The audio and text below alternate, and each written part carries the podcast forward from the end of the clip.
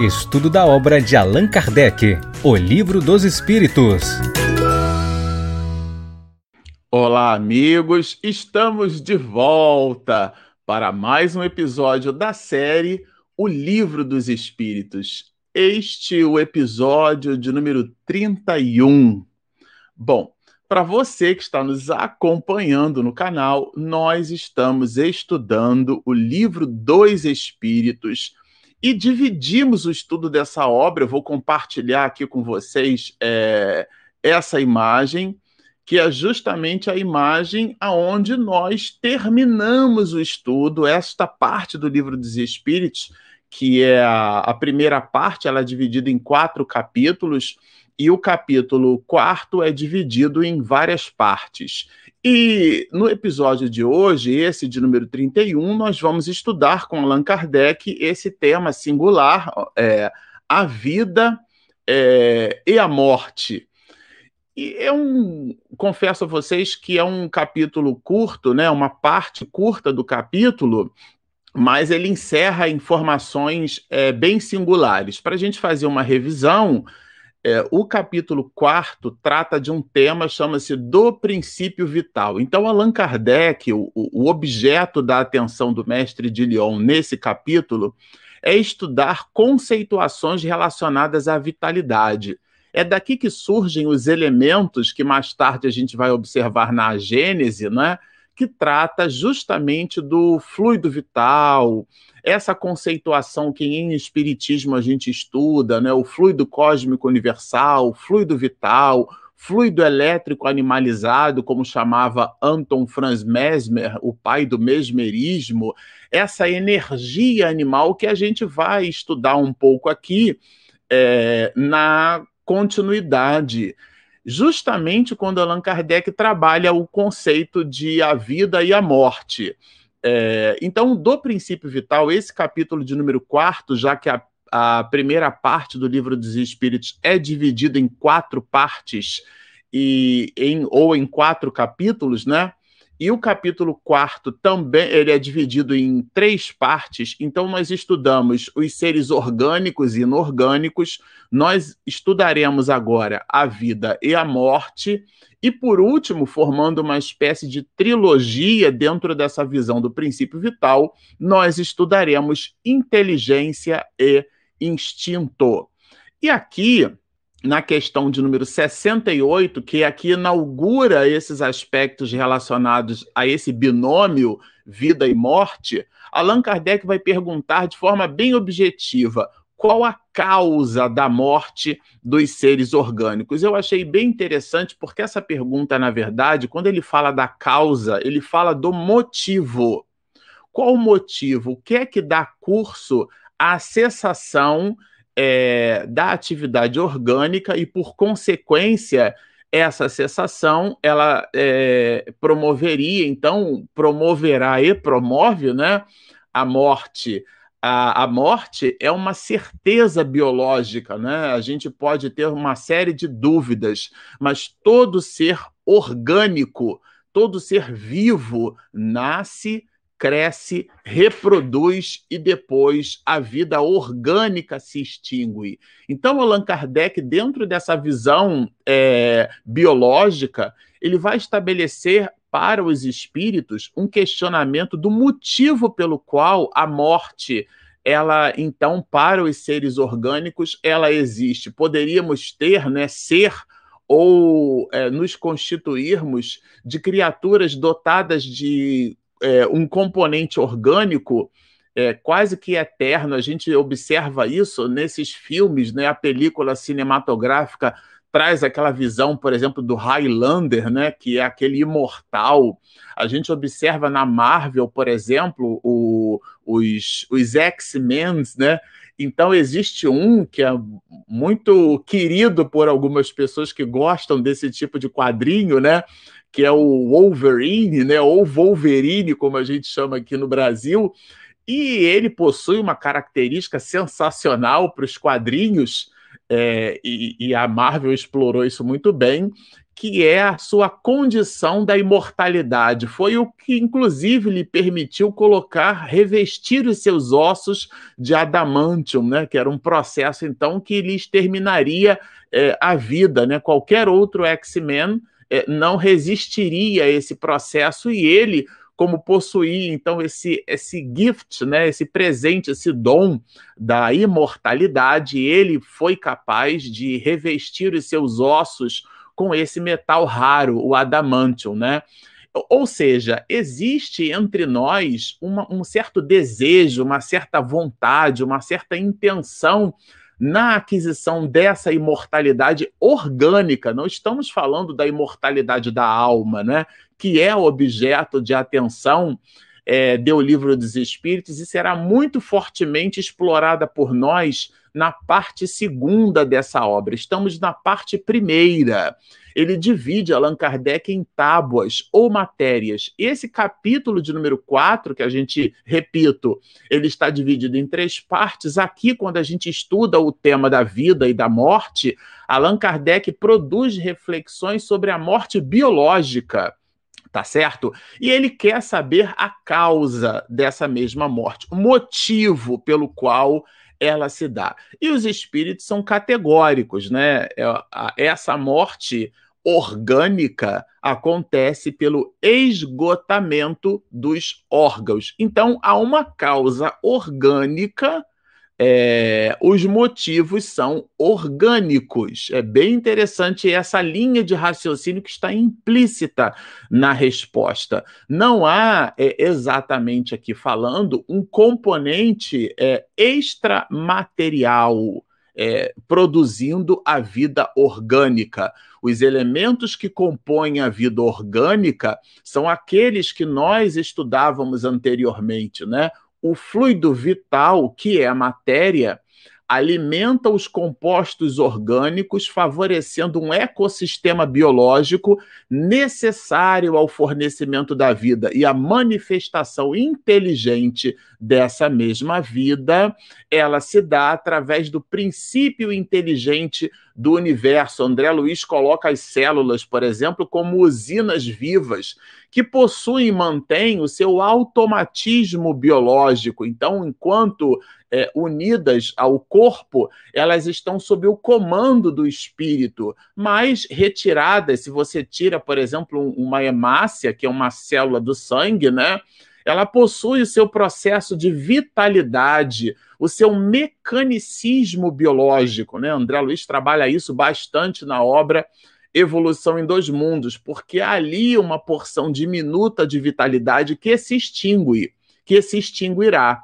E essa célula, portanto, ela, ela estabelecerá o seu ciclo de vitalidade é, pelo esgotamento de suas organelas, e então ela morrerá. Esse ser vivo primitivo, né? Pelo esgotamento dos órgãos. Então, a resposta é bem interessante nessa perspectiva, porque ela vai permitir que a gente reflita que o esgotamento dos órgãos significa uma morte orgânica. É um princípio orgânico vinculado a, questão, a questões né, é, 100% orgânicas. Então, há uma causa orgânica. Isso nós gostaríamos que vocês fixassem bastante. Né? Não há aqui para o esgotamento dos órgãos um componente espiritual motivando a, a, aquele funcionamento dos órgãos. Há o que há aqui é o esgotamento é, orgânico pela ausência de vitalidade ou pela ausência de condições para que este princípio vital se manifeste nesse composto orgânico e o espírito, que é o princípio inteligente do universo, possa atuar. Então é uma trilogia, é um, é um tríplice aspecto. O composto orgânico possui uma vitalidade que é uma modificação do fluido cósmico universal, a gente viu isso, né, anteriormente. O fluido cósmico universal, que é a matéria, e se apresenta em condições que a gente vai chamar assim de quintessenciada, né? Os filósofos antigos trabalhavam muito essa questão. É, eles nos diziam lá atrás que tudo que existia no universo era o resultado do, do fogo, da terra, da água e do ar. Eram os quatro elementos basilares de tudo aquilo que era. É, material, né? Portanto, quando a gente chama de quinta essência ou quinto elemento, a matéria quintessenciada vem dessa expressão, né? Da quinta essência. A quinta essência é algo que eu desconheço. Então, dizer, por exemplo, que o corpo do espírito, que a gente chama de perispírito, é uma matéria quintessenciada, é usar uma expressão de algo que eu não conheço para explicar uma outra coisa que eu não faço a menor ideia. Né? Mas a gente atribui é, significação usando uma conceituação que de fato ainda não está muito bem resolvida na nossa própria mente. Então, o perispírito, que é o corpo do espírito, ele é matéria e ele vai unido ao corpo físico. E para que o espírito, que é o princípio inteligente do universo, possa manifestar a sua inteligência num composto orgânico, ele precisa de uma liga, uma espécie de, eu vou usar aqui uma, uma metáfora, né, de gordura hidrogenada para fazer o sorvete, tá certo? Então aquilo que dá a liga. Então essa liga seria trata-se aqui de uma analogia, por favor, né? Não vão dizer depois que o Showa disse que o princípio vital é a gordura hidrogenada da alma é uma analogia, mas como analogia serve? Ela vai formar a liga, uma espécie de ecossistema favorável para que o espírito, através do seu corpo espiritual, portanto, perispírito, servindo-se do princípio vital, que lhe dá vitalidade, daí o nome é fluido vital, ele exerça no composto orgânico a manifestação de sua inteligência, como se fossem camadas, né? E no final, da, lá na última milha, né, lá na ponta, a gente tem o composto orgânico manifestando a sua vitalidade, mas de maneira inteligente, então é o espírito. Ou no caso dos, dos reinos da natureza, né, os, os, os, as protistas, né, os seres unicelulares, os fungos, as amebas, ou até mesmo os vegetais, possuem os vegetais é, observações riquíssimas, né? A, a botânica estuda esse comportamento, essa manifestação, essa característica brilhante do girassol, por exemplo, de perseguir a luz do sol, né? Daí esse nome girassol, é, são realmente complexos mecanismos intrincados da vida, da vida biológica, que nasce, cresce, reproduz e se extingue, portanto morre. Logo, a causa da morte é o esgotamento dos órgãos, não tem nada que ver com o princípio espiritual. O princípio espiritual manifesta inteligência nesses compostos orgânicos.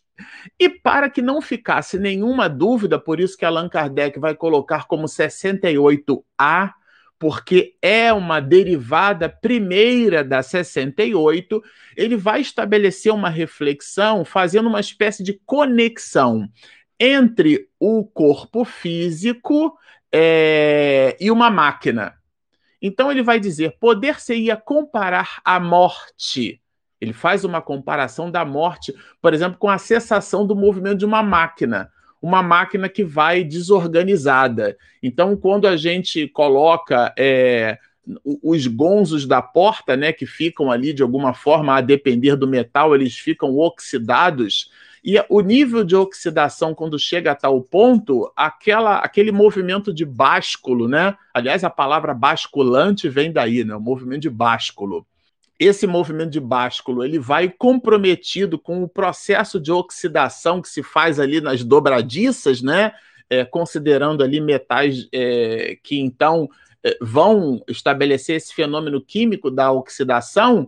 Se você coloca ali o WD-40, né, para quem gosta dessas coisas, é, você então vai lubrificar aquela engrenagem, aquele mecanismo, né, porque ali é um, é um dispositivo mecânico e você vai conseguir restabelecer essa dobradiça. Quando você não tem o restabelecimento da dobradiça, você tem uma máquina, nesse exemplo que a gente está dando, né? Uma máquina desorganizada, um componente desorganizado, um relógio, por exemplo, formado por muitas peças, né? É, em engenharia mecânica, a gente observa a a importância de todas elas na harmonia do conjunto. Se uma daquelas peças, por exemplo, em cima de uma queda, ela vai amassada, ela vai modificada, há um desarranjo, há uma desorganização e há, portanto, uma cessação do movimento. Esse movimento, no exemplo do relógio, é um movimento mecanicista. Por quê? Porque a alma do relógio poderia ser comparada a uma corda né? Que você então constrói ali uma energia potencial mecânica. Aliás, é uma fórmula em física, energia cinética é igual a energia potencial. Entenda-se como energia cinética a energia do movimento, né? Então a energia potencial está na razão direta da, da energia cinética, a capacidade de produzir movimento. Mas se uma engrenagem compromete aquele movimento, há então a cessação do movimento. É uma comparação que Allan Kardec faz, é 100% mecanicista. Mas vejam, ele está trazendo essas reflexões à luz do capítulo 4, que trata do princípio vital.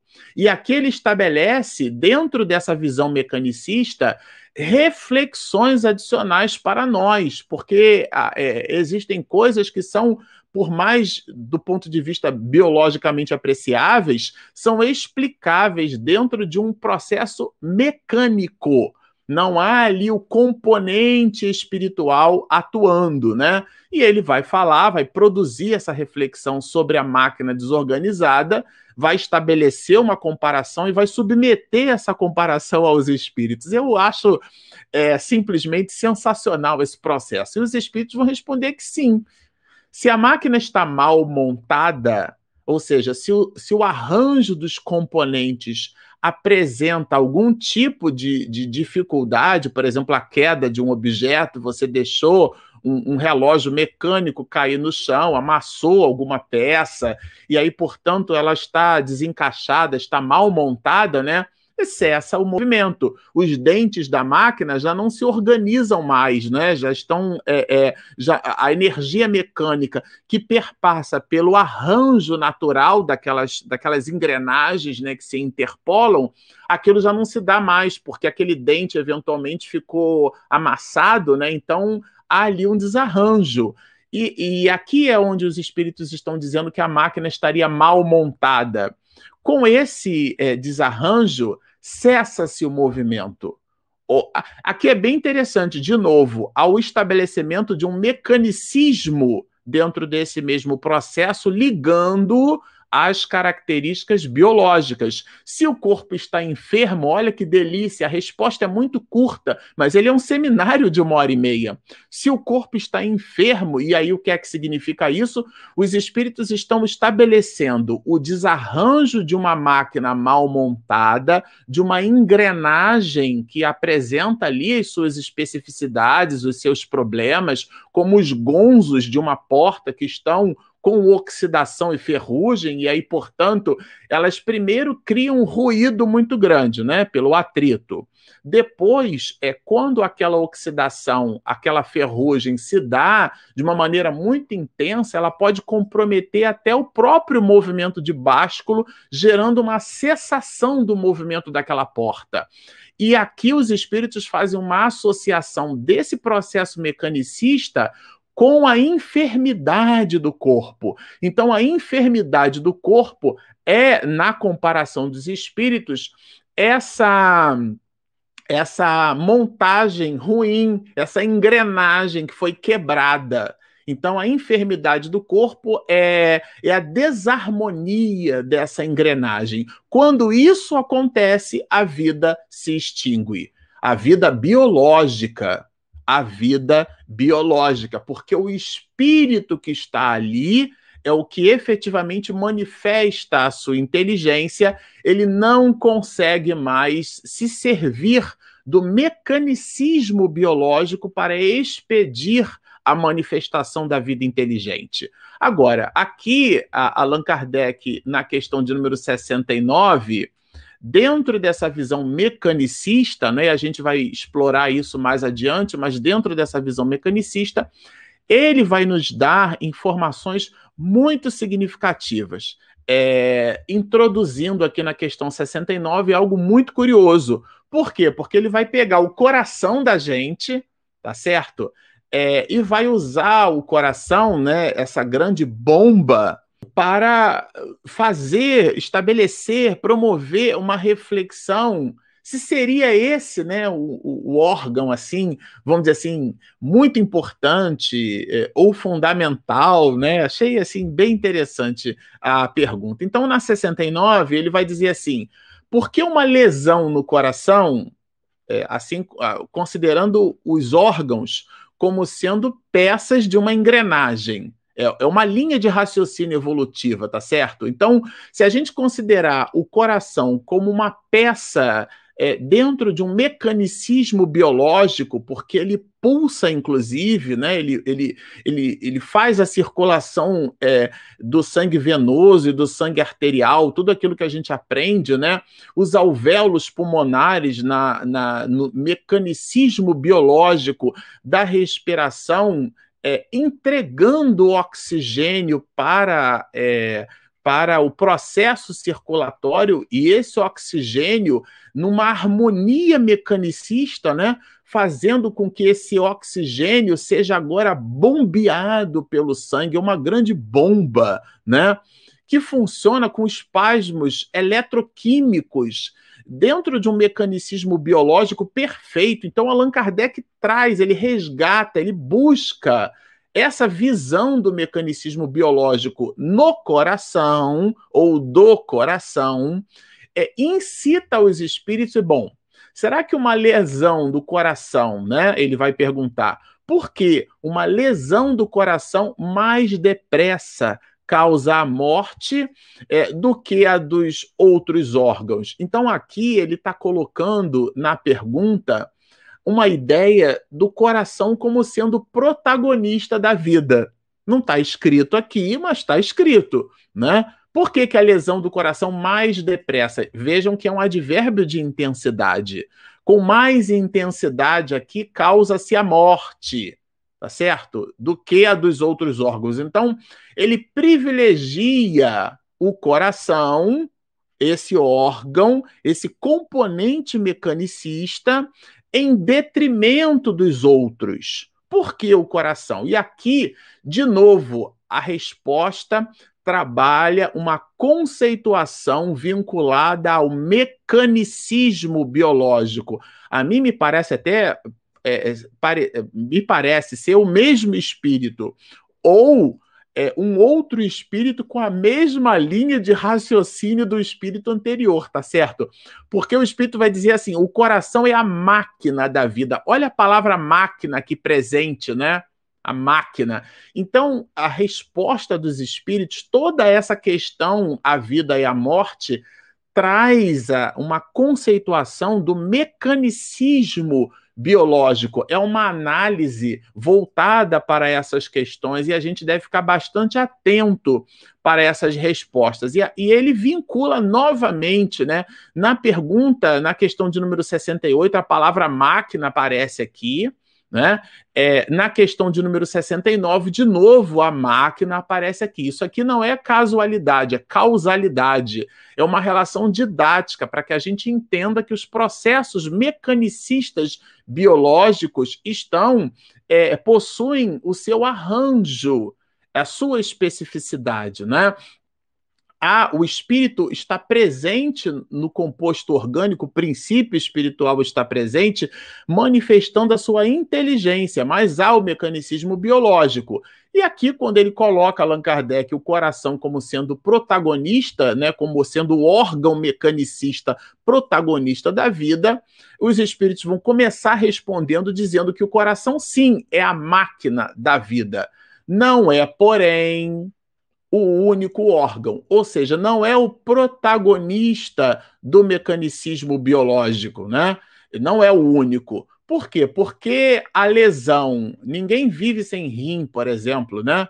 Precisa fazer diálise, é, uma, é, é, é muito dolorido, e a quantidade de água que a pessoa precisa beber é, é muito diminuta. Se você come um prato de comida e tem feijão, por exemplo, 700 ml, de 500 a 700 ml, você precisa tomar cuidado, conta, né?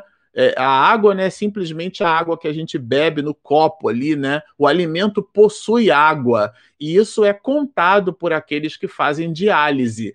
Então, é, nessa perspectiva, outros órgãos também são muito importantes. Ninguém vive sem fígado, né? O grande faxineiro, o grande lixeiro do organismo humano, né? Há quem diga que em outros mundos é, o, o, fígado não, não existisse mais, né? Porque, de fato, aquilo que a gente come a gente elimina parte da, da nossa alimentação nas fezes. Então, parte daquilo que a gente absorve, aquilo que a gente ingere na alimentação é absorvido. Nem tudo que a gente come é absorvido, né? Então, o restante a gente devolve na forma de fezes. Então, esse mecanismo significa que talvez lá para o futuro a gente tenha uma alimentação mais otimizada, ou seja, aquilo que a gente efetivamente possa ingerir seja 100% integralmente absorvido.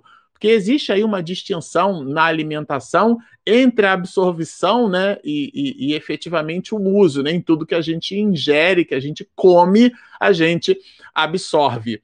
E existem órgãos que se especializam em estabelecer né, o aproveitamento dessas substâncias. Quando você come um bolo de chocolate, por exemplo, o pâncreas, ali perto do fígado, ele vai produzir uma, uma quantidade é, é, de insulina necessária para que a célula absorva a partícula de açúcar, né? e essa partícula de açúcar, portanto, vai produzir energia e essa energia vai ser metabolizada em nível mitocondrial, né, sendo o filamento mitocondrial o responsável pela respiração e fornecimento de energia da célula, né? E existe todo um processo de metabolização e catabolização, né? Os médicos, os endocrinologistas têm especialidade nessa direção e nos orientam nesse sentido, né? O, o cuidado com a alimentação, se eu tenho, por exemplo, um, uma. Se eu vou cansando o meu pâncreas, né? Chega um determinado momento, a depender da predisposição, o pâncreas já não produz mais insulina. Não produzindo insulina, aquele açúcar, né? Que deveria ser absorvido pela célula, é, transformando-se em energia e produzindo a continuidade é, metabólica, o processo mecanicista biológico da continuidade da vida, ele não vai se dar. Não tendo a insulina, o açúcar convive ali né, com, com as outras. É, é, com os outros componentes no sangue, e esse açúcar é uma espécie de carrapicho. Quando ele chega na, na, na, nas, nas células nos vasos, né? Que são aqueles vasos capilares mais fininhos que um fio de cabelo. Você tem um milhão de vasos capilares nos olhos. Arrebenta um, o que, que tem o problema? Porque ele vai roçando ali na parede, né? Então ele arrebenta. E aquilo, a, a, com o passar dos anos, né?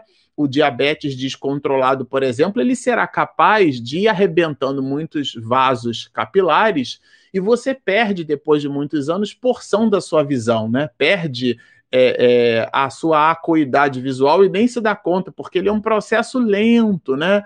E tudo isso acontece dentro de um mecanicismo biológico que tem o pâncreas como sendo protagonista do fornecimento de, de insulina. Então vejam que nessa perspectiva os espíritos vão apresentar uma ideia de que não há, assim, exatamente um órgão responsável pelo protagonismo da vida, né? Não é o único órgão cuja lesão ocasiona a morte. Ele não passa, olha que, de novo, do ponto de vista, assim, didático, a forma como os espíritos se utilizam, gente, ele não passa de uma das peças essenciais. Olha a palavra peça, essa ideia mecanicista dentro do arranjo biológico para o fornecimento da vida, né?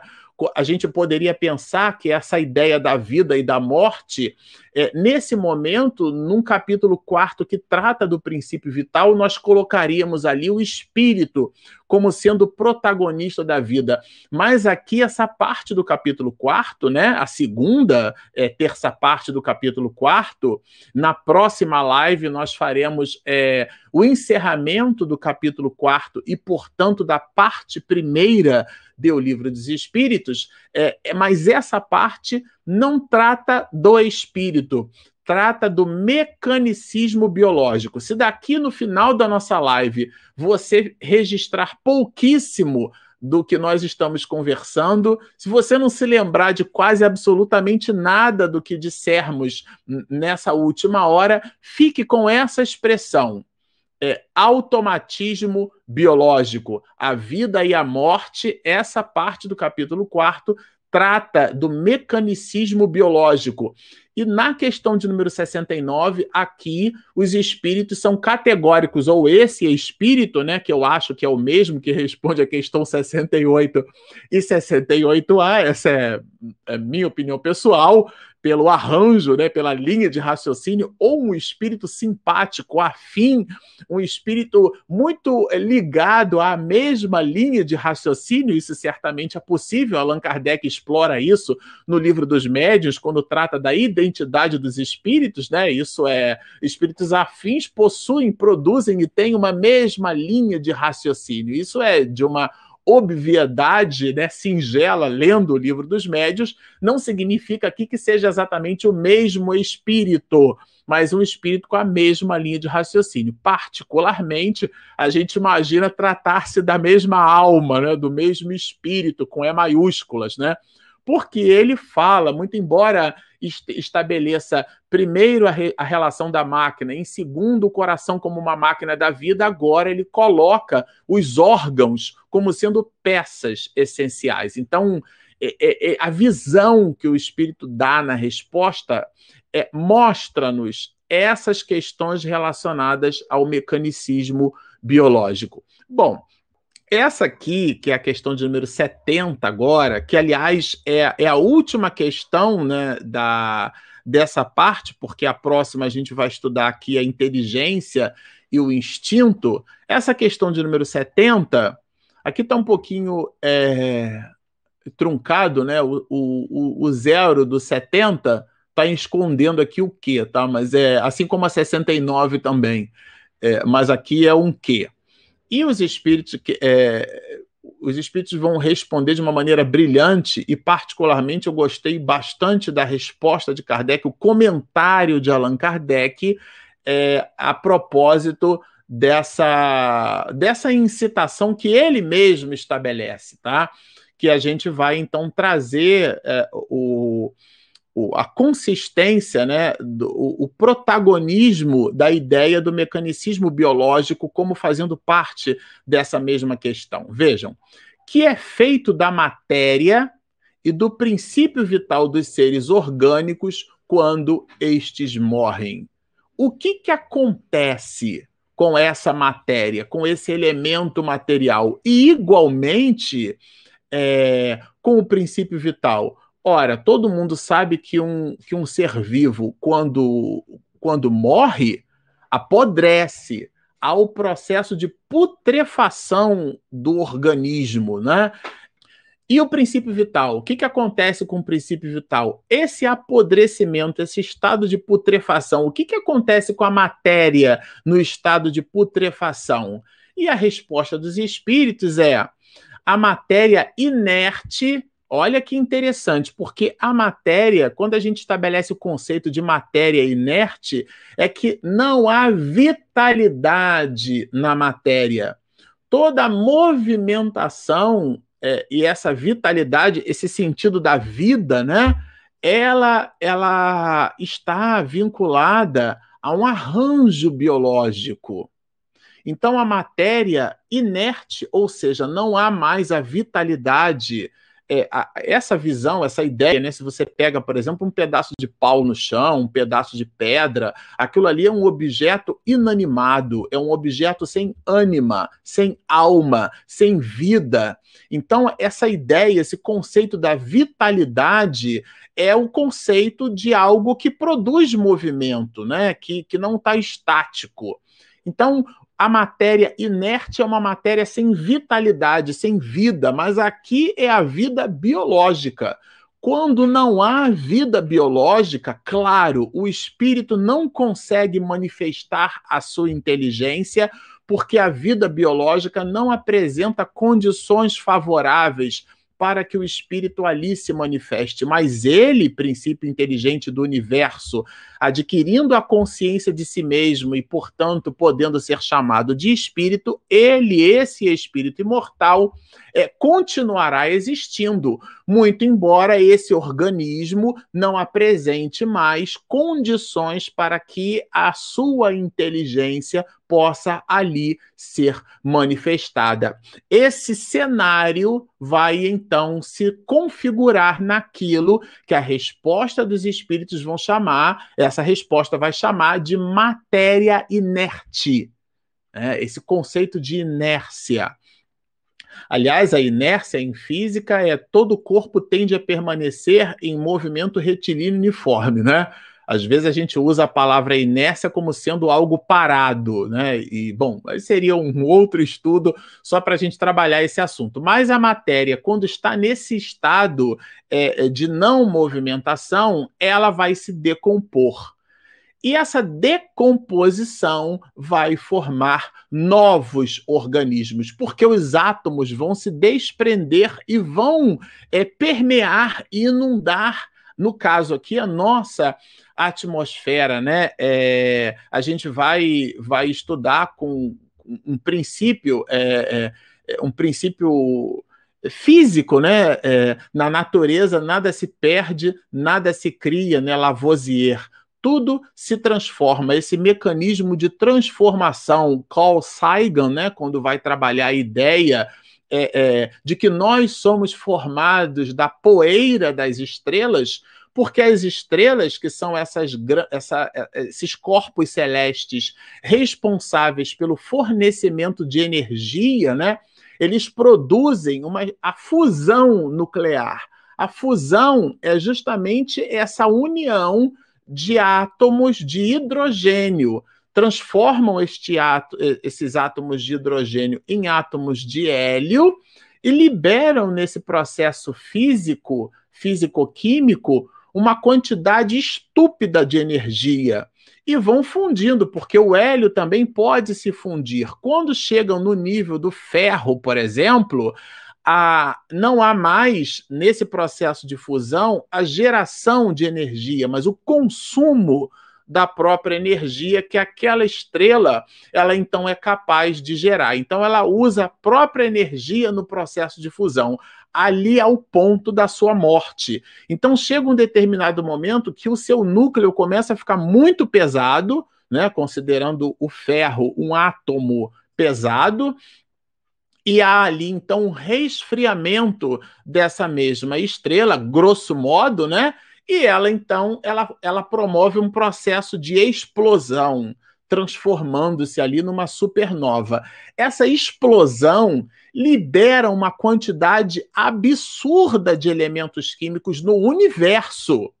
E esses elementos químicos, ou parte desses elementos químicos, foram eles que na nebulosa solar foram eles os responsáveis por, no processo de agregação né, em cima dessa realidade gravitacional, é, foi capaz é, de aglutinar é, esses elementos químicos que nascem a partir da explosão dessas estrelas, formando todo o material, é, todo o material químico, físico-químico, todas as substâncias que formam, inclusive, o nosso corpo. Então, por isso que Carl Sagan vai dizer que nós somos formados, né? Marcelo Glazer, que é um, um, um físico brilhante também, é, ele, ele trabalha bastante, lembra bastante essa conceituação de, de Carl Sagan, né? Ele tem um livro maravilhoso que eu recomendo a leitura, né? Um pontinho, um tímido pontinho azul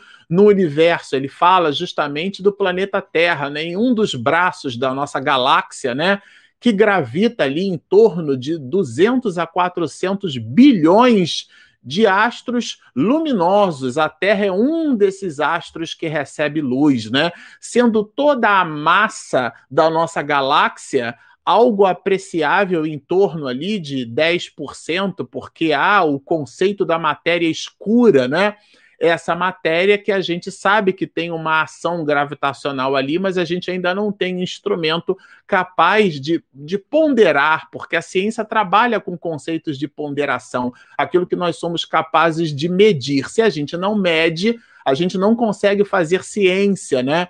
Sendo inclusive a astrofísica uma dessas ciências, a ciência da observação. Os processos de espectroscopia, o que é que significa isso? A análise dos astros pelo espectro luminoso que eles são capazes de expedir. Assim, a gente consegue analisar, por exemplo, um astro iluminado quando passa na frente de uma estrela, é, o efeito luminoso que ele produz e que ele possui, se, se ele tem atmosfera, se ele não tem atmosfera, e há todo um estudo nessa, nessa direção.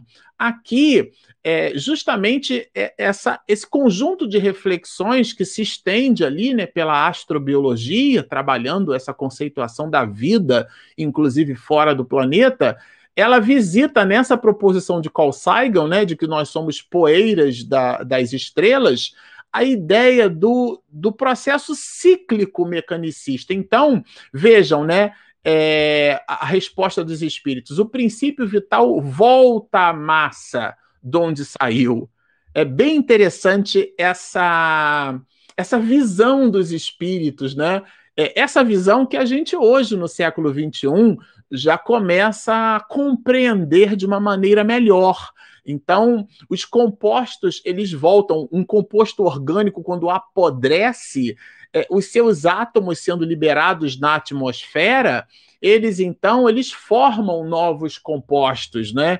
Então a matéria inerte que se decompõe, ela vai formar, olha a resposta, vai formar novos organismos. É, os átomos são espécies de tijolinhos primordiais. Aliás, essa palavra vem do grego, né? Com, com, com Demócrito, né? De átomos, isto é, sem divisão. A gente aprendeu na escola como se nós tivéssemos ali bolinhas de gudes, todas grudadinhas, formando aquilo que a gente concebeu por abstração como sendo o núcleo, e uma outra bolinha de gude gravitando ali em torno daquele núcleo, né, chamada de elétron. E no núcleo da, desse, dessa abstração que a gente resolveu chamar de átomo, né, vem do grego átomos, repito, sem divisão, e a gente percebe que tem divisão, né? É, no núcleo desse átomo a gente vai encontrar uma, uma, um elemento, né?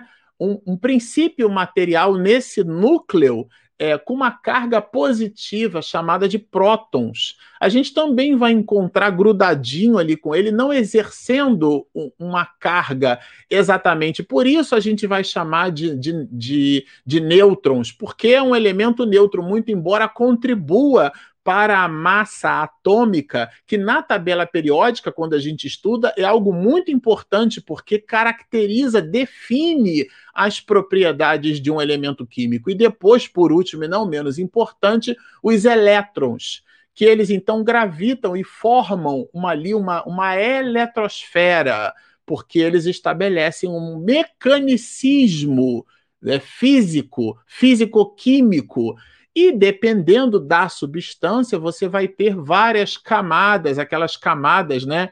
É, que a gente aprende em, em, química, né? K, L, M, N, né?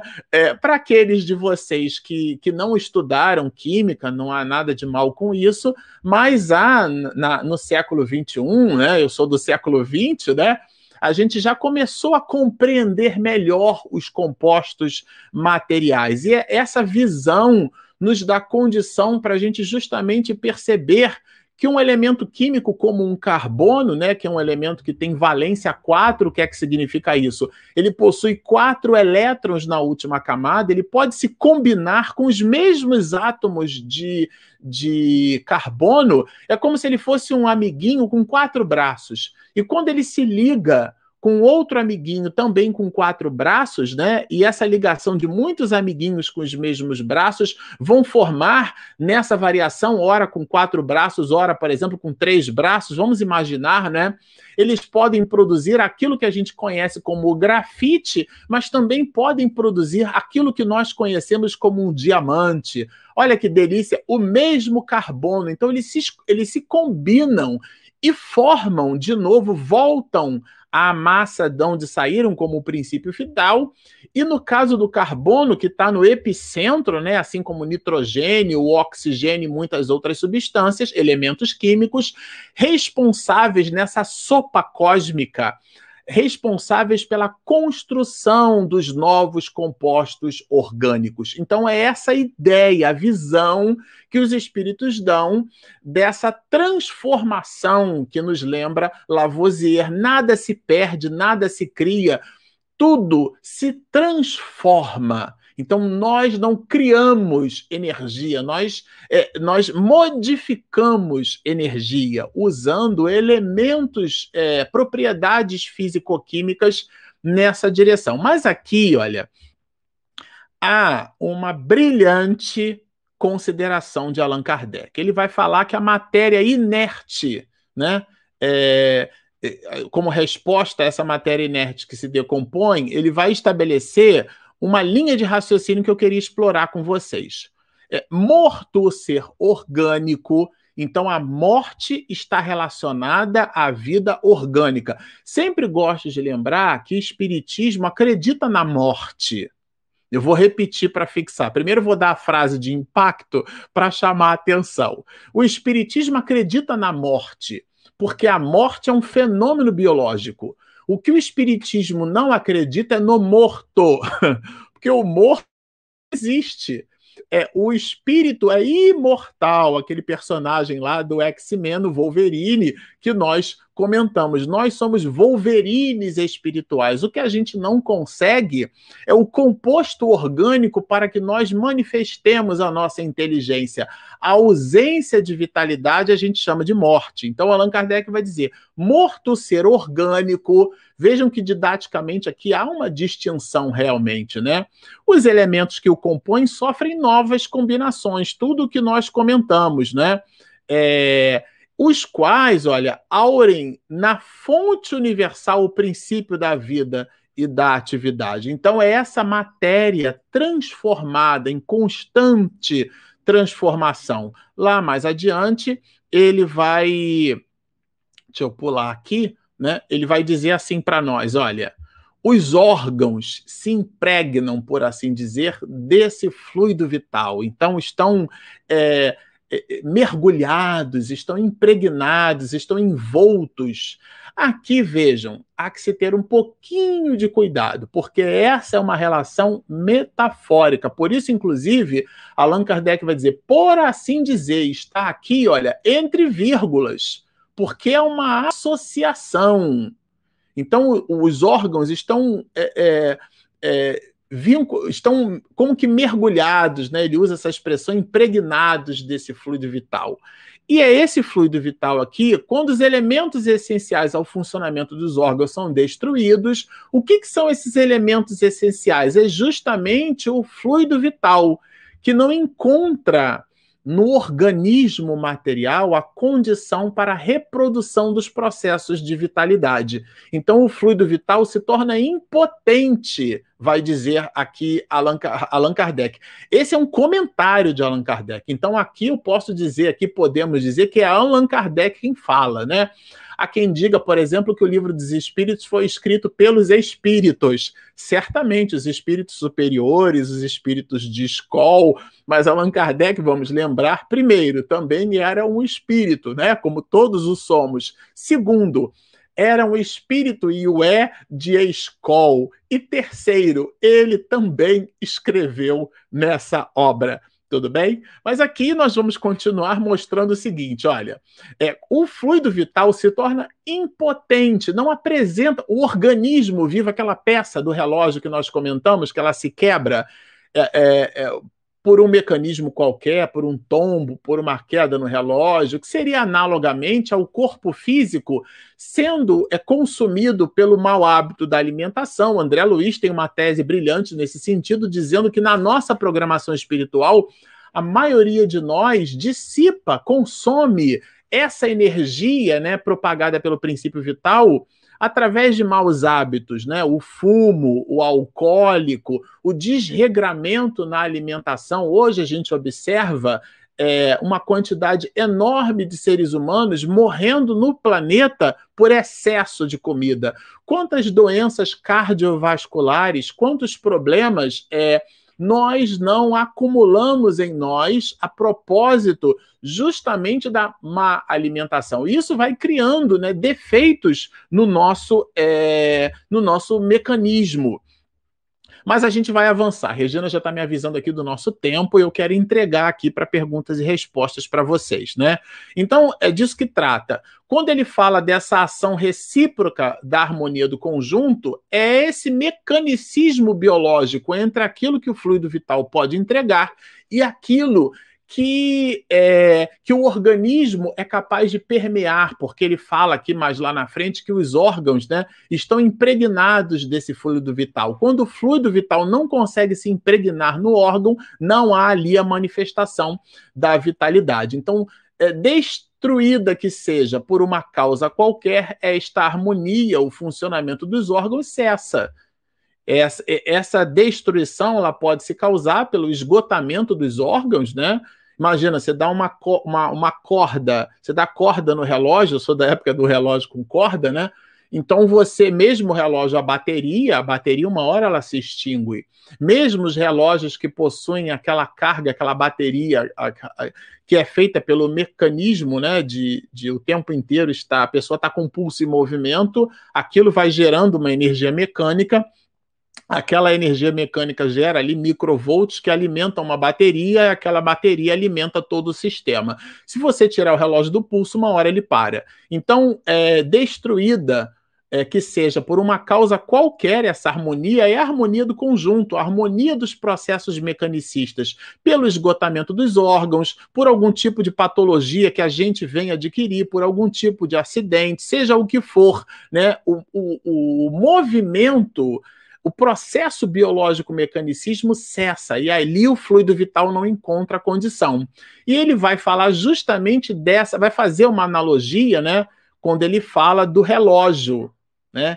É o que se verifica, por exemplo, com o relógio gasto pelo uso ou que sofreu um choque por acidente, né? A gente citou o exemplo do relógio, não é nosso, ele vem de um comentário de Allan Kardec, no qual a força motriz, essa força motriz, essa expressão força motriz, essa motricidade, ela vem do movimento, né? A palavra motor, inclusive, vem daí. O ventilador tem um motor porque ele, ele tem um induzido, quando ele recebe uma corrente elétrica, ele cria um campo eletromagnético e o seu eixo gera uma movimentação e ele produz uma força motriz, que é a força do movimento.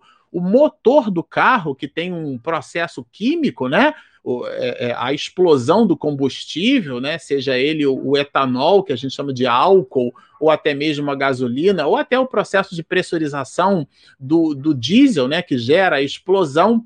Essa explosão é, é, em cima da octanagem, que é a valoração do combustível, né, o quanto de energia mecânica que a explosão daquele combustível ele é capaz de expedir, essa energia química, que é a energia potencial da octanagem daquele combustível, quando ele entra em explosão, ele movimenta um pistão. Então, ele transforma a energia química em energia é, mecânica. Essa energia mecânica é ela que dá essa energia motriz, ela dá, por isso o nome motor, ela dá o movimento ao automóvel. Então, aqui vejam que tem bastante coisa implícita aqui nessa força motriz, né? Ele fica, né, por esse acidente, por essa impossibilidade, né, ele fica impotente, né, para pô-lo de novo andar. Então, vejam que aqui é uma associação com o aparelho elétrico. Essa visão da eletricidade, ele coloca eu vou repetir para vocês. De novo, aqui a vida e a morte trata do automatismo biológico. E, e para a gente avançar, A quantidade de fluido vital não é absoluta em todos os seres orgânicos. Há como se fosse uma pilha, né? Uma vitalidade. Alguns há que se acham, por assim dizer, saturados desse fluido. Eu vou trabalhar um pouquinho para a gente encerrar essa ideia. Daí, para alguns, uma vida mais ativa, porque a pilha está bem carregadinha, né? Então, quando essa, essa energia da pilha, né, ela se esgota, você compra uma pilha no mercado, bota no brinquedo, bota num relógio, bota num, num, num mecanismo que precisa de energia elétrica para movimentar, uma hora aquela pilha acaba, né? Ou você precisa recarregar a pilha, né, a pilha recarregável, o que significa você se alimentar, dar condição para que aquela pilha volte a funcionar. O fluido vital se transmite de um indivíduo para o outro, porque é uma energia, é material. Mas aqui, aqui eu queria trazer para vocês, olha, um, um, um elemento interessante. Deixa eu botar aqui. Essa imagem é uma imagem de, de Alexander é, é um conceito, né? É um conceito que eu queria explorar. Não, não vou perder muito tempo aqui com vocês com isso, mas eu acho muito interessante a gente ter ele em mente, tá? É, essa garrafa de Lane, né? É, aqui no canto superior direito, ao vivo está é, tá quase que escondendo, mas em 1744 a gente vai observar essa garrafa de Lane. O que, que, é isso? É um dispositivo tá, que armazena cargas elétricas. Foi o primeiro modelo de capacitor que a gente tem na face da Terra. Vou apresentar essa outra imagem aqui para a gente ter mais ou menos uma ideia do que é que isso significa. Né? Era o início das descobertas dos fenômenos eletrostáticos. Inclusive, naquela época, a gente é, a gente fazia, produzia esses movimentos, esses experimentos, mas a gente não tinha muita compreensão de como é que de fato eles aconteciam. Mas foi o início, né? Inclusive, alguns de nós nos movimentávamos naquela época produzindo esses fenômenos em praça pública e éramos chamados de eletricistas ou mágicos. Mas foi aquilo, Luigi Galvani, quem na verdade pegou, ele verificou né, que se ele pegasse uma, uma, a perna de uma rã morta, né, e, e, e ele colocasse metais diferentes, né, conforme a gente observa aqui, aqui a gente vai perceber que ali há o, o, cobre e o zinco, né, são metais diferentes ligados à mão ali, do que seria representando ali a mão de Galvani. E aqui vocês vão perceber que há uma uma, um outro desenho, né, mostrando um contorno da, do que seria essa perna se movimentando. Então, foram as primeiras investigações sobre um, um fenômeno físico-químico né, que a gente chama de oxirredução. Né? Então, ele verificou isso, ele foi notabilizado, recebeu é, muitas homenagens, muitos prêmios, muita reverência por essa mesma descoberta. Mas eu queria destacar um, um, camarada, vou chamar assim, eu acho que ele não vai ligar de eu chamar ele de camarada no mundo espiritual, que foi Alexandro Volta. Aliás, a palavra voltagem vem do nome dele, né? Porque ele construiu a primeira pilha eletroquímica. Esse nome de pilha tem justamente essa ideia porque ele empilhou substâncias, componentes, ele empilhou. Essa outra imagem mostra um pouquinho aqui essa ideia, né, da, da, da pilha, né? essa ideia. Então vocês vão perceber o, o vermelho e o azul ali o, e, o, e esse cinza, né? Então o azul é uma espécie de, de, de, eletrodo. Eu não queria entrar em muitos aspectos técnicos com vocês, mas a ideia aqui é mostrar um, um conceito bem interessante. O polo positivo, é, aqui, né, que está embaixo dessa imagem, é, ele tende a receber elétrons. E o, o componente que foi utilizado para isso foi o zinco. O, o polo negativo é, é, foi. O, isso foi Alexandro Volta que montou, tá? O polo negativo tende a doar elétrons. Então, o cobre foi utilizado, porque o cobre é um elemento químico que tem uma valência com uma característica físico-química onde ele vai se comportar como um polo negativo, porque ele tende a doar esses elétrons e o zinco tende a receber esses elétrons. O que, que acontece com isso? A gente produziu essa imagem aqui. Que interessante. Vocês vão perceber ali em azul o polo positivo, né? Que aqui é justamente o cobre, né? Ele vai é, receber elétrons. E ali, rosa, né, você vai perceber o polo negativo, que é a substância que tende a perder elétrons. Então, ele doa. O que, que acontece com isso aqui? Forma-se uma corrente elétrica. Então, a corrente elétrica é formada pelo movimento do elétron né, que é aqui essa parte azul da pilha, é o polo positivo que recebe, e a parte de trás lá da pilha, esse é um desenho, é o polo negativo, é o zinco. E a parte verde ali do meio é um material de preenchimento, uma espécie de isolante, porque senão é aquele essa pilha, né, ela iria dissipar a sua energia. E existe um fenômeno físico-químico aqui muito interessante, porque é, como ele recebe elétrons, né, é, há aqui uma, uma transformação para cátions e, e, um, e, o, e, uma doação de elétrons, né? Que essa parte rosa aqui, ela vai se transformar num, num, num, num ânion. Então, esse polo negativo, ele é negativo porque ele vai doar elétrons e esse polo positivo, ele vai receber elétrons. Essa caixinha que está aqui no, no preta aqui, ela é, vejam, aqui é uma lâmpada, um rádio, um motor, ou seja, qualquer coisa que você coloque aqui que vá funcionar, por exemplo, como, como fechando esse circuito. Então, o elétron vai passar por aqui e ele vai formar é, um, uma corrente elétrica e a lâmpada vai acender, o rádio vai ligar, o motorzinho elétrico vai funcionar, esse da força motriz. Por que, que essa informação é importante para nós? Porque é, aqui é, Alexandro Volta vai chamar esse de o primeiro órgão elétrico artificial. Isso mesmo, eles chamam uma pilha de órgão elétrico artificial. Achei assim é, bem interessante esse processo. Bom, é, esse aqui era o volume de informações que a gente tinha para deixar hoje para vocês. Vejam que ó, são questões curtinhas do livro dos Espíritos, mas com desdobramentos sensacionais. E agora, viu, Regina, a gente entrega aí para as perguntas e respostas dos nossos internautas.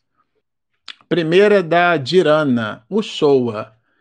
É, Oi, Dirana. Esse esgotamento dos órgãos seria por causa natural? E se a causa-morte for um acidente, seria também esgotamento dos órgãos? Isso, é. é eu acho até que eu comentei parcamente, mas vale a pena reforçar. O esgotamento é, quando a gente fala de esgotamento, é porque é o mecanismo ele se esgotou por ele mesmo, né? Não existe aquele ciclo de Carnot, aquele ciclo perfeito, onde eu forneço energia, aquela energia que eu forneci alimenta uma máquina e a máquina produz energia, e a, e a energia que ela, que ela produz retroalimenta ela mesma. Não existe isso, né?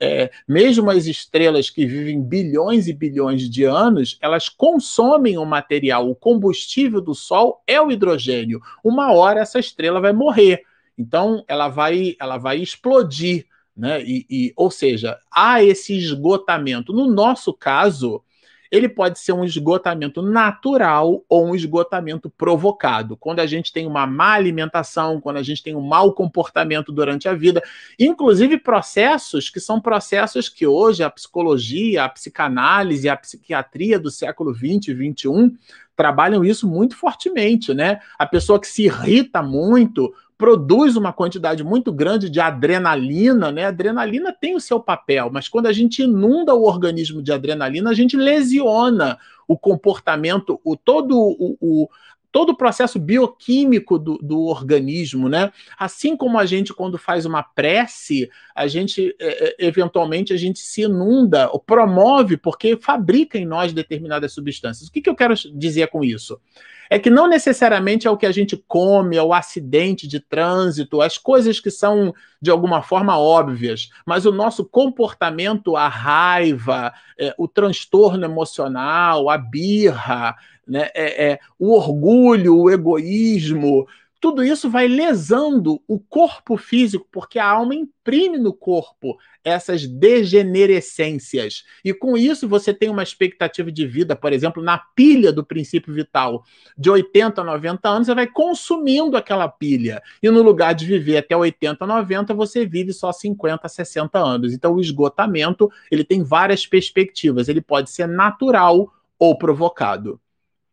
Benigna Marca, ô oh, querida, quando reencarnamos, já trazemos peças danificadas, correta? Correto? Fala um pouco. Obrigado. Sim, é, é, é, é, são questões até que a gente viu, Benigna, vai abordar mais adiante, mas de fato, né? O professor Renane Guimarães Andrade ele trata o perispírito como modelo organizador biológico. Então, existem sim órgãos que já nascem com certo desgaste ou com uma certa predisposição ao desenvolvimento de determinadas doenças. E a alma ativa ou não aquele gatilho, em função da vida que tem, em função dos hábitos que possui. Existem pessoas que têm uma tendência, né, uma compleição, por exemplo, ao desenvolvimento do, do, do da arteriosclerose, né? Então você tem que tomar cuidado se alimentar com, com, uma quantidade baixa de gordura. Todos os cardiologistas são unânimes em expedir observações nesse sentido. Mas se a pessoa não dá pelota para isso, ela investe o tempo dela, é o que os médicos chamam de doença crônica, né? Que é um deus grego, né? O deus Cronos, o deus do tempo. A gente às vezes investe muito tempo, passa 10 anos comendo errado. E aí depois adquire uma doença e bota na conta da reencarnação. A Natália Isabela pergunta assim: o perispírito acompanha o espírito nos processos de desencarnação? Sim, Natália, nós estudamos isso lá atrás. O perispírito é o corpo do espírito. Então, o espírito é aquela energia. Você imagina que você pega, por exemplo, você bota uma folha de papel aqui e você espalha nessa folha de papel um monte de limalha de ferro, tudo bem? E você bota embaixo aqui um imã que quando você encostar esse imã aqui na, na folha de papel, a limalha de ferro que está aqui, o que, que vai acontecer? Aquele imã vai formar um campo eletromagnético e vai atrair aquelas peças. Então, a, a, energia, o campo eletromagnético que o imã produz, analogamente, pode ser considerado como sendo o espírito, essa energia eletromagnética. E o perispírito, essa limalha de ferro. Então, esse campo que o espírito, essa inteligência, né? Os espíritos vão dizer, o espírito é alguma coisa, né? Então, ele, ele atrai essa limalha de ferro e essa limalha pode ser considerada o perispírito. Eu sempre dou o exemplo de André Luiz, que no mundo espiritual ele queria ter com a mãe dele. Então ele já tinha sido desencarnado, né? O início da obra mostra a condição dele no umbral, e depois ele vai resgatado até tornar-se cidadão de nosso lar. Super recomendo a leitura do livro. Mas por uma coisa ou por outra, tem um certo instante ali aonde André Luiz era muito desejoso de ter com a mãe dele. E ele, é, é, num desses instantes, descansando, ele vai ter com a mãe dele, quer dizer, ele deixou o perispírito dele ali, né? O corpo espiritual e vai, em essência, ter com a mãe. Quando ele faz esse movimento, ele, ele apreende, né? Depreende, guarda, registra aquela experiência que para ele foi maravilhosa. Imagina a mãezinha. Quando ele volta para a sua realidade perispiritual, eu não estou tirando isso da minha cabeça, está na obra Nosso Lar, ele então imprime nas células da memória perispiritual as lembranças que ele teve do encontro com a sua mãe. Então, o perispírito ele vai é, sendo então essa condição dessa limalha de ferro. Quando ele vai para um outro planeta, ele vai, ele vai buscar vai é, é, essa os componentes necessários para aquela vida. Então, a vida em Júpiter, o perispírito tem uma compleição diferente, a vida nos planetas tem uma característica diferenciada, porque o espírito, assim como o imã, vai buscar na limalha de ferro as condições para que o seu perispírito faça um revestimento, vamos dizer assim, compliance, né? aderente àquela vida que ele busca expedir. Mamãe pergunta assim: minha mãe está sempre por aqui, né?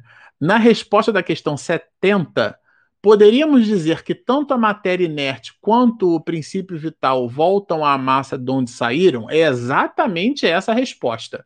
Né? Os espíritos falam exatamente disso. Eles voltam da substância de onde saíram, né? Que substância é essa? No caso do, do princípio vital, é, é o próprio fluido cósmico universal que vai se transformando.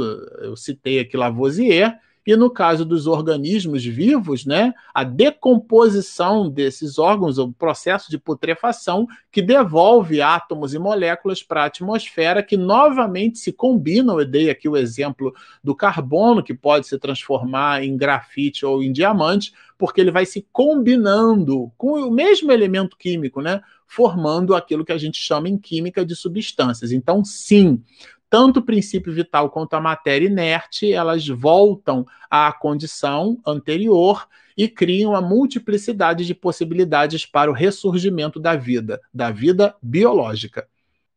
A Cíntia pergunta: essa transmissão do fluido vital se dá através do passe? Exatamente isso. É, esse é um assunto antigo, né? Jesus curava através da imposição das mãos, né? Agora, lembra-nos Amélia Rodrigues, por exemplo, né? É, que a sombra dos discípulos, a sombra de Simão Pedro, por exemplo, projetada sobre as pessoas, curavam-nas. Existe uma passagem do, do homem da centúria, né, que era um conjunto assim de 100 soldados, é como se ele fosse assim um tenente, um, alguém assim que cuidasse de um pelotão, né? Então esse homem era chamado de centurião. E esse homem vai buscar Jesus porque tinha um servo dele doente. E quando ele está no caminho, é bem interessante essa passagem do Evangelho, né? Quando ele está no caminho, algumas pessoas se adiantam e dizem assim: ó, tem um centurião aí que está querendo curar um servo dele. E aí Jesus vai dizer assim: olha, é, ordena daí, é, é, dá o recado, né? E, e, o, e o homem, o centurião, vai dizer assim: bom, peça a ele que ordena de lá. Ordena daí porque é, é, tu és o filho do homem, né, vamos dizer assim. Então, é, esse centurião reconhecia a realeza de Jesus. Não precisa ir lá. Ordena daí que de lá mesmo ele vai ser curado. E aí Jesus diz assim: Eu nunca vi em toda Israel, gente, é sensacional essa passagem, um homem com a tua fé. Vá porque ele já está curado, porque era, o, era, era a vontade, né? Leon Denis fala disso na obra O Problema do, do, do, do Ser do Destino e da Dor, né? A, a, condição, a questão da vontade, a vontade é a maior potência da alma. Então, a confluência vibratória pela vontade, pelo desejo daquele centurião de ter o seu servo curado. Veja que não era um filho, não era um familiar, ele era um homem bom, esse centurião, né? Tem um desdobramento aí sobre esse assunto que seria uma outra live. E o homem é curado, o servo é curado, né? É constatado Jesus depois. E Jesus diz: Eu nunca vi em todo Israel um homem com a tua fé. Pode ir porque ele já está curado. Ou seja, não é o gestual do passe. Às vezes a gente se preocupa bastante com a imposição das mãos, é a energia psíquica. E a gente acaba estabelecendo uma teatralidade do passe, que nada tem a ver com esse processo genuíno de transfusão de energia. Mas isso é um outro assunto que a gente vai comentar mais tarde. O corpo morto, o princípio vital, volta à massa de onde saiu, volta à massa de onde saiu, é uma afirmativa. Mas existe princípio vital que acompanha o perispírito, não é verdade? É, fale sobre isso. O princípio da vitalidade nestas questões, eu não queria complicar a nossa vida agora. Nessas questões, na parte terceira do, do que trata do princípio vital, Allan Kardec, se a gente quiser fazer uma autocontenção didática nesse assunto, ele trabalha o conceito de vitalidade nos corpos orgânicos. Então, a vida orgânica necessita do fluido vital para ela se manifestar. O que não significa que o perispírito não possua, produza vitalidade, mas não é o fluido vital. Fluido vital é utilizado nesse processo, nessa combinação para dar a vitalidade orgânica. É que às vezes a gente usa a palavra vitalidade no perispírito e confunde as coisas. Não. A gente não volta para o mundo espiritual e o perispírito está cheio de, de, de, de, de fluido vital. Esse fluido vital ele existe para impregnar compostos orgânicos. Ele desencarnou. Ele possui sim vitalidade, possui sim camadas de vitalidade, mas não é o princípio vital tratado nessa parte quarta do livro dos Espíritos. Quando a gente lê toda a parte sobre a vida e a morte, em nenhum momento essa condição aparece. Então, do ponto de vista didático, para não confundir a nossa cabeça, o princípio vital nessa perspectiva ele está sendo explicado por Allan Kardec através da pergunta, né, que ele faz aos espíritos e os espíritos dão as respostas de que ele serve para dar vitalidade ao componente orgânico, a da vitalidade e por ali o espírito possa manifestar sua inteligência. Mas se a gente conceber a ideia da vida, né, como sendo essa manifestação, o princípio inteligente manifestando-se, essa manifestação como sendo um halo de vitalidade, a gente pode estabelecer sim uma associação, mas não é disso que trata agora essa parte do livro dos espíritos. Bom, é, eu acho que é Salatier. Marcelo, de onde vem a força que faz com que os elétrons é, girem em torno do núcleo? Isso em física a gente chama de, de força. É, é, eletrostática, né? O núcleo atrai esse átomo e o átomo atrai esse núcleo. E existe uma combinação, né? 3,6 a menos 16. Então existe uma força. São as forças do universo, né? Força nuclear fraca, força nuclear forte, força eletromagnética, força gravitacional. É daí que vem esse mecanicismo perfeito, vem desse conjunto de forças, né? Então os elétrons gravitam porque eles estão é, é, acoplados, ligados a uma força mecânica, assim como a Lua, né, que está trancada, está ligada ao planeta Terra. Ela possui ali uma gravitação. Inclusive, é aquele filme do, do como é o nome do filme que trata né, a, a Lua, a, a, outra, a face oculta da Lua, né, porque a, a face da Lua está trancada, a, a Terra se movimenta e a Lua também se movimenta junto, mas a face é sempre a mesma. Então são forças mecânicas, é daí que vem construções de Deus. A Maria Erilene da Silva. Bom dia, Marcelo. Bom dia, Maria. É, talvez você tenha até explanado sobre o assunto, mas quando ocorre o desencarne, há um cessar de algum órgão vital. Porém, o que acontece quando outros órgãos vitais são doados? Excelente a pergunta, porque sendo o princípio vital a vitalidade no órgão, por isso que eu respondi para a mamãe que a gente não pode estabelecer essa confusão. É, é possível transplantar este órgão num outro corpo orgânico, porque a vitalidade ainda está ali. E ela tem um tempo para se dissipar. E existem processos né, que a medicina se serve para garantir ainda o resíduo dessa vitalidade. A córnea tem um tempo, o coração tem um tempo, se eu não me engano, são três horas. É um tempo curto, mas é um tempo o suficiente para justamente garantir que exista ali a vitalidade daquele órgão, né? E esse órgão, possuindo essa vitalidade ainda, possa ele ser transladado e transplantado para um outro corpo, né? Então, garantindo ali a continuidade da vida, porque o princípio vital está presente, está ali é, impregnado na expressão né, dos espíritos, por assim dizer, naquele órgão. Bom, a Benigna fala aqui, Regina Mercadante, gratidão. A Cíntia também, coisa linda, obrigada. É, os ensinamentos de Kardec são realmente maravilhosos. A Janice, bom dia, Marcelo. Aliás, eu quero aqui agradecer a presença de vocês conosco, né? São os heróis da resistência, sábado de manhã, estarem assim vinculados ao estudo do livro dos Espíritos, sobretudo nesse assunto, né, que é um assunto denso, é um assunto que resgata ali questões relacionadas à física, à química, e que de alguma maneira podem se tornar é, enfadonhas para algumas pessoas, mas para vocês não. Vocês estão 100% conectados conosco aqui, a gente super agradece e a gente quer lembrar a nossa live. Regina está colocando aqui o lembrete. Agora, segunda-feira, a gente segue estudando a obra no rumo do mundo de regeneração. E nós estaremos expedindo nessa segunda-feira a segunda terça parte da, do capítulo de número 9 de Manuel Filomeno de Miranda. É, quase estamos ali na metade do livro, já que o livro tem 20 capítulos, né? 21 se nós considerarmos a introdução. Mas fica aí o convite, se você que está nos assistindo ainda não se inscreveu, mas gostou do que ouviu, por favor, clica ali embaixo em inscreva-se.